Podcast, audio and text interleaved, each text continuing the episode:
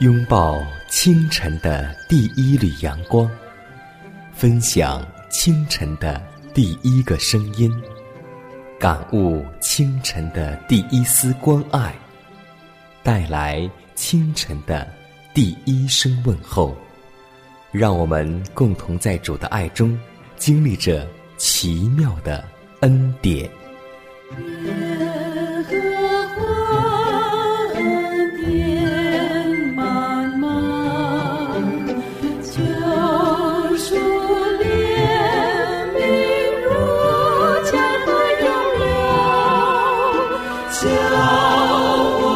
坚强做。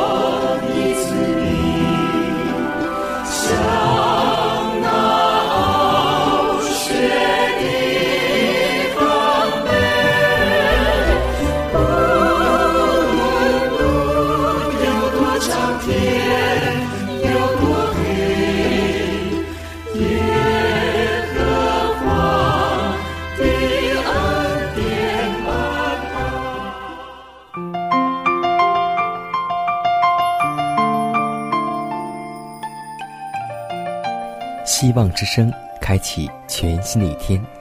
各位同工同道主内的弟兄姐妹，大家早上好，欢迎收听希望之声福音广播电台的节目。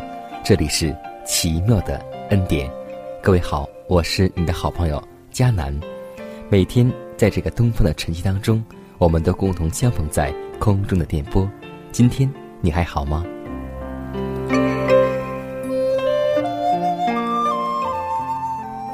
在清晨起来后，有没有做一个清晨的祈祷呢？希望我们每个人每天都能够学会像戴里一样，每天三次的向上帝祈求，因为我们知道，即使一个最软弱的基督徒，能够靠着祷告战胜仇敌的千军万马。希望我们用祷告来开始一天的生活、工作和学习。慈爱的天父，满有恩典的主，我们感谢赞美你，感谢你赐给我们阳光雨露、花草树木，赐我们新的生命。每一天都有主你无尽的恩典。主啊，我们用言语无法诉说你当受的赞美，因为我们的口舌笨拙，也不能说尽当献上的感恩。求你以你的灵充满我们，将赞美、感恩的恩言赐在我们心中，叫我们俯伏在你的宝座前，口唱心和的赞美你。当这一天的生活即将来临，主啊，那平静加利利风和海的主，今天也能平静我们的心，也能赐我们。内在的平安和内在的喜乐，使我们有一颗安静的心，随时能聆听主耶稣基督对我们微小的声音，聆听主对我们的呼召，聆听主对我们的裁遣。主啊，求你能带领我们，让我们将我们的心全然献在你的面前，也求你能够悦纳我们的祭物，将我们的祷告。呈现在你祭坛之上，蒙德悦纳。祷告是奉耶稣的名求，阿门。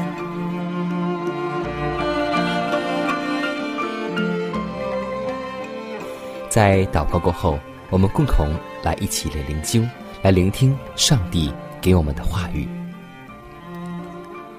在上周六的时候，我和弟兄姐妹共同分享了晨钟课，这段话特别好。书上说，人人应当防护五官，以免撒旦制胜他们，因为五官是通往心灵的孔道。你要控制自己的心意，防止虚妄腐败的思想污染你的心灵，就必须做你的眼睛、耳朵以及一切感官的忠实前哨。唯有恩典的能力，才能成就这种最值得心默的大功。撒旦和他的使者都忙着使世人的感官陷于麻痹的状态，以致听不见警告、劝勉与督责，或者即使听见了，也未必能够感化其心智，改正其生活。所以，我们必须要向前迈进，更加的靠近天国。首先，要防护我们的门户，就是我们的五官。平时的时候，我们总以为五官是为生活所用，但是今天我们看得到，撒旦利用我们的感官，让我们的眼睛看到不该看的，让我们的耳朵听到不该听的，让我们的嘴吃到不该吃的。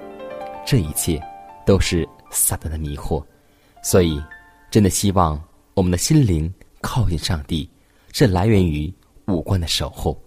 希望我们每天靠着上帝，能够警醒我们的五官和心灵。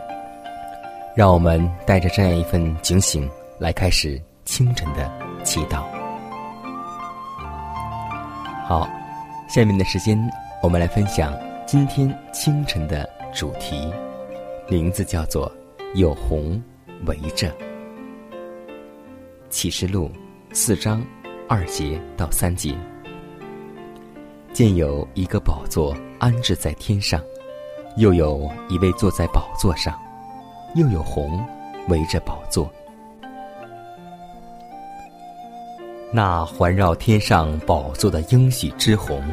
永远见证着上帝爱世人，甚至将他的独生子赐给他们，叫一切信他的不至灭亡，反得永生。这红向全宇宙说明，上帝永不丢弃与罪恶搏斗的子民。这红也向我们保证，只要上帝的宝座存在，他就必赐给我们能力，并保护我们。阳光与阵雨是怎样合成云中的红？照样，围绕宝座的红也代表由恩典与公义合成的全能。上帝不能只维护公义，因为这样会蒙蔽宝座上应许之红的荣耀，以致世人仅能看见律法的刑罚。如果没有公义，没有刑罚，则上帝的政权便不稳固。审判与恩典的配合，使救恩圆满全备。这二者的融合，使我们在望见救世主与主耶和华的律法时，叹着说：“你的庇护使我为大。”我们晓得，福音是完善全备的，表明上帝的律法是永不变更的特性。恩典邀请我们从门进入上帝的圣城。而公义的牺牲，使每位顺命的生灵享有王室分子、天上大金之儿女的全部特权。但愿我们凭着信心仰望围绕宝座的红，以及靠着红的应许被赦免的罪。这应许之红，对于每位谦卑悔罪而相信的生灵来说，保证了他的生命和基督的生命合一。而基督与天父原为一。上帝的愤怒绝不会落在任何在他里面寻求避难的生灵身上。上帝曾经亲自宣称：“我一见这血，就逾越你们去，红必现在云彩中。我看见，就要纪念我与地上各样有血肉的活物所立的。”永约。我空虚的心灵不再流泪，期待着雨后缤纷的彩虹，诉说你我的缘。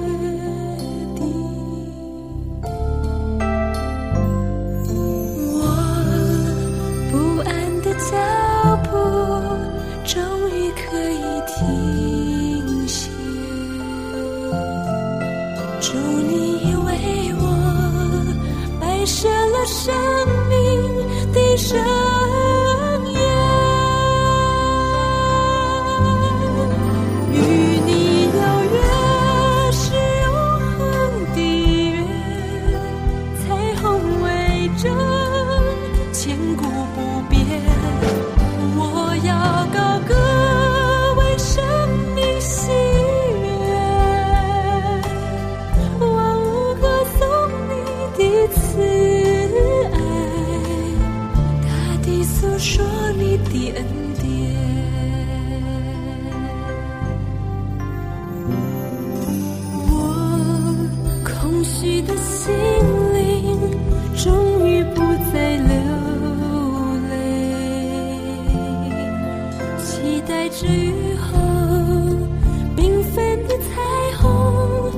说你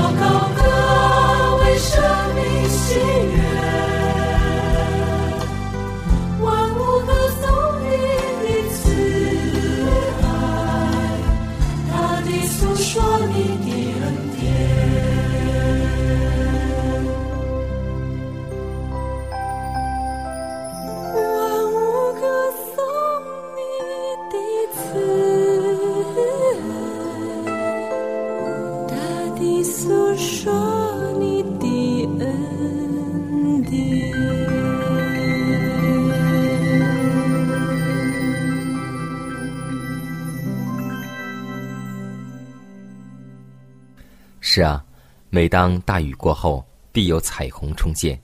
我们总说一句话：阳光总在风雨之后，风雨之后必见彩虹。但是，我们每次面对彩虹的时候，除了我们欣赏彩虹的美丽，你有否想到，这更是上帝和人类所做的记号呢？在挪亚时代，上帝答应挪亚和后人，以后绝不用洪水来毁灭这世界。但是上帝跟我们说，这是一个爱的记号。但我们知道，在耶稣第二次再来的时候，耶稣会用硫磺火湖来毁灭这罪的世界。所以，今天让我们学会预备，学会警醒，学会等待。希望在主耶稣来的时候，我们都能够做到无可指摘、安然进主。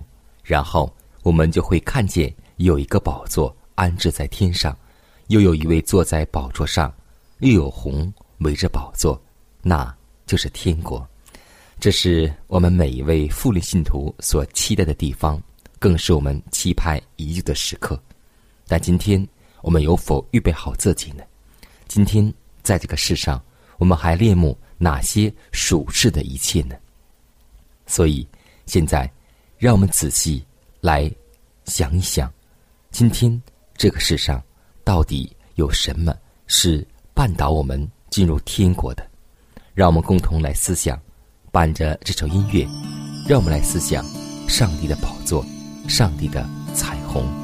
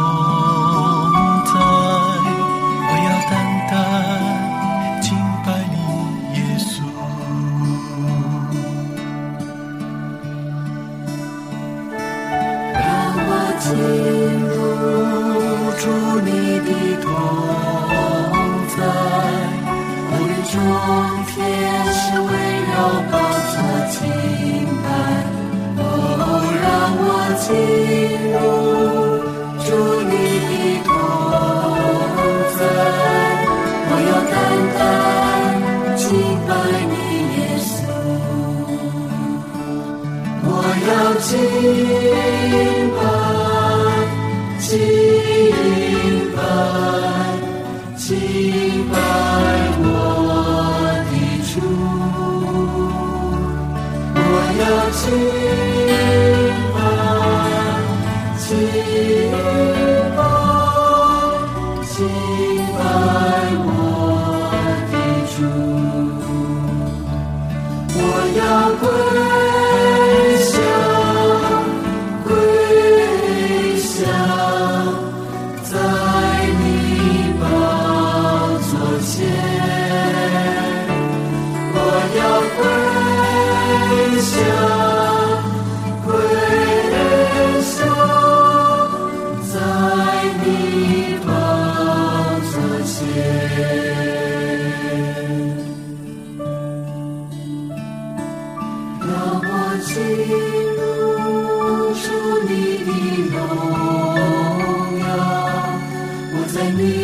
身心光中被你得着，哦，让我进入主你的荣耀，我要单单为主你而活，颂赞荣。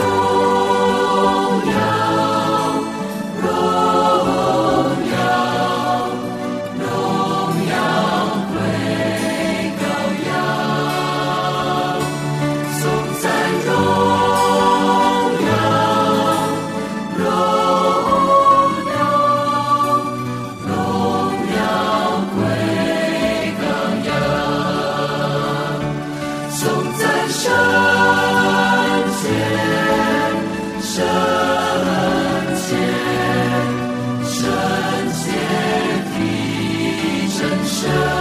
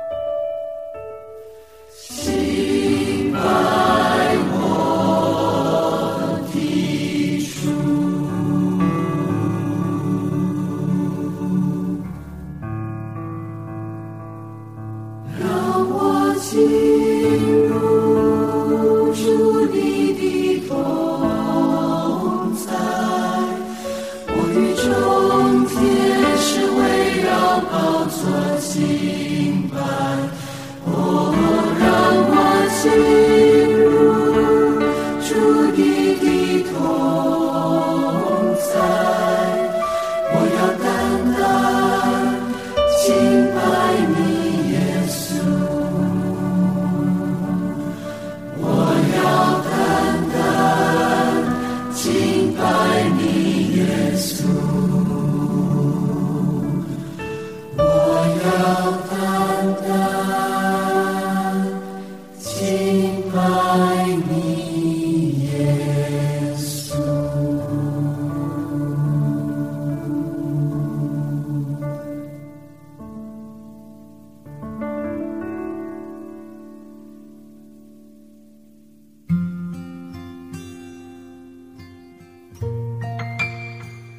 树欲静，而风不止；子欲孝，而亲不在。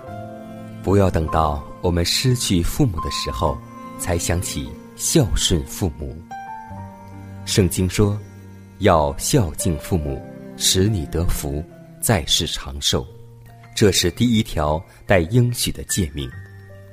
希望之声福音广播温馨提示您：关爱父母，从现在开始。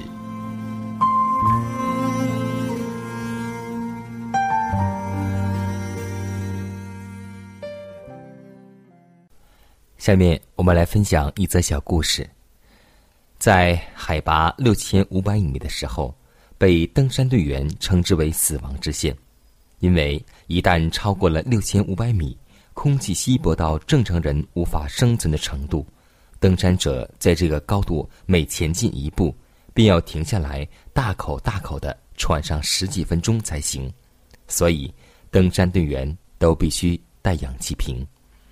但是，一位叫蒙克夫·基德的登山家，在不带氧气瓶的情况下，多次跨过六千五百米的死亡线。他登上了世界第二高峰——乔格里峰。这一壮举，一九九三年被载入世界吉尼斯纪录。